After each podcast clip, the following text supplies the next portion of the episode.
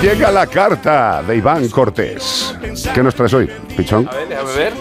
Déjame ver, te dejo La ver. he, la he traído directamente del buzón. A ver, Ah, sí, sí, sí, ya me acuerdo. Un, un evento que ha sucedido muy curioso. qué curioso. Qué curioso, ¿eh? Menos mal que ha salido bien la cosa, porque al principio dije, ah, esto no sé si escribir, eh, lee la carta o no, Ajá. porque era una cosa peliaguda, pero ha salido bien al final. Bueno, cuéntanos que me estás poniendo tenso, tío, de verdad. Todos los periódicos han hablado de ello. Venga.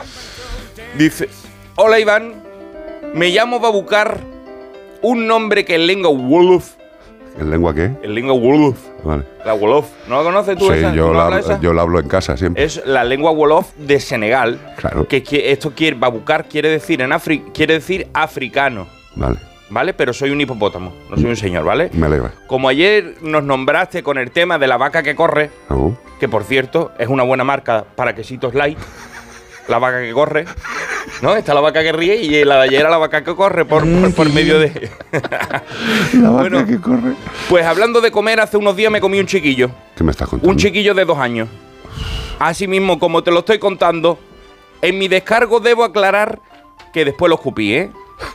Nuestra dieta se compone básicamente de raíces, tubérculo, planta y hoja, así como frutos caídos de los árboles. Pero no me pregunte por qué ha sucedido esto. Yo mismo no me lo explico. La mayoría de la gente sabe que somos peligrosísimos, y más la gente autóctona de aquí de Uganda. La culpa la tienen los de Dodot, por ponernos pañales. Y los que inventaron el tragabola que nos han infantilizado y después los chiquillos se acercan. Pues resulta que su familia estaba cerca del lago Eduardo, no Eduardo Márquez de Jerez, ¿eh? El lago Eduardo de África. Que esto está lleno de bicharracos. Que esto no es el lago del Parque de Retiro, que como te allí como mucho te pica un pato o te muerde una carpa radiactiva. Aquí fácilmente te come un cocodrilo o te come un león. Pues con decirte que a mí me ve un león de frente y se caga, se le, se le queda el parque virunga corto para correr. Pero como la inmensa mayoría de animales vemos a los humanos como un peligro, y después salen las noticias de ataque de animales de todos los tipos, te aseguro que si no se acercan no atacamos.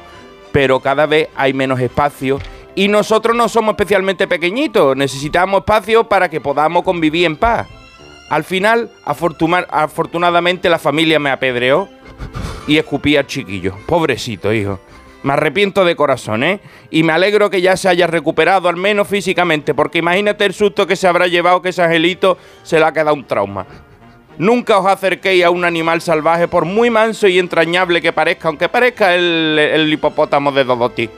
Se despide de vosotros, Babucar, el hipopótamo de Uganda.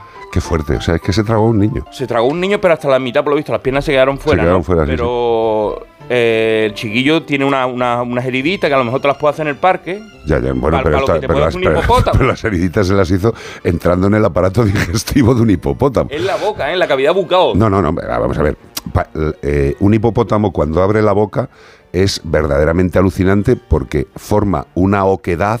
Yo le he visto ¿eh? romper sandía con la boca. Pero- Nosotros les estuvimos, eh, Estuvimos de estuvimos comer, dándoles de comer a- en, en un, en un centro de esto de recuperación y impresiona mucho, ¿eh? O sea, a Que mí me mucha sorprende. que sí. un niño de dos años haya salido. Fíjate, yo te voy a decir solo un dato eh, que la gente que, que nos conoce eh, puede tener claro lo que es la apertura bucal de un hipopótamo. Mi cabeza entraría entera.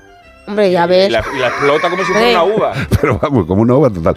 Son animales que evidentemente no son para estar jugando ni interaccionando con ellos y hay que tener mucho cuidado. Claro, un evidentemente. chiquillo de dos años a lo mejor no entiende y se acercó, No, hombre, se evidentemente demasiado y, y el, el hipopótamo lo vio como que era una amenaza para sus crías No. y, y- y trató de echarlo. Yo creo que el hipopótamo dijo, "Di, una sandía que se mueve, esto mola, para adentro. Y lo que me mola también es la actuación de la familia apedreando al hipopótamo y que tuvieran la fortuna Sí, de sobre que por No fuera por alguna pedrada soltara al niño. O sea que esto es una cuestión que sucede eh, de forma anecdótica, no creo que haya más casos Normalmente de ingestión de niños fatal, por ¿eh? hipopótamo. Pero bueno, que nos alegramos muchísimo, que el niño se cuide y que la familia no le deje acercarse a hipopótamos, hombre. Ay, ay, pollito. Bueno, un consejo.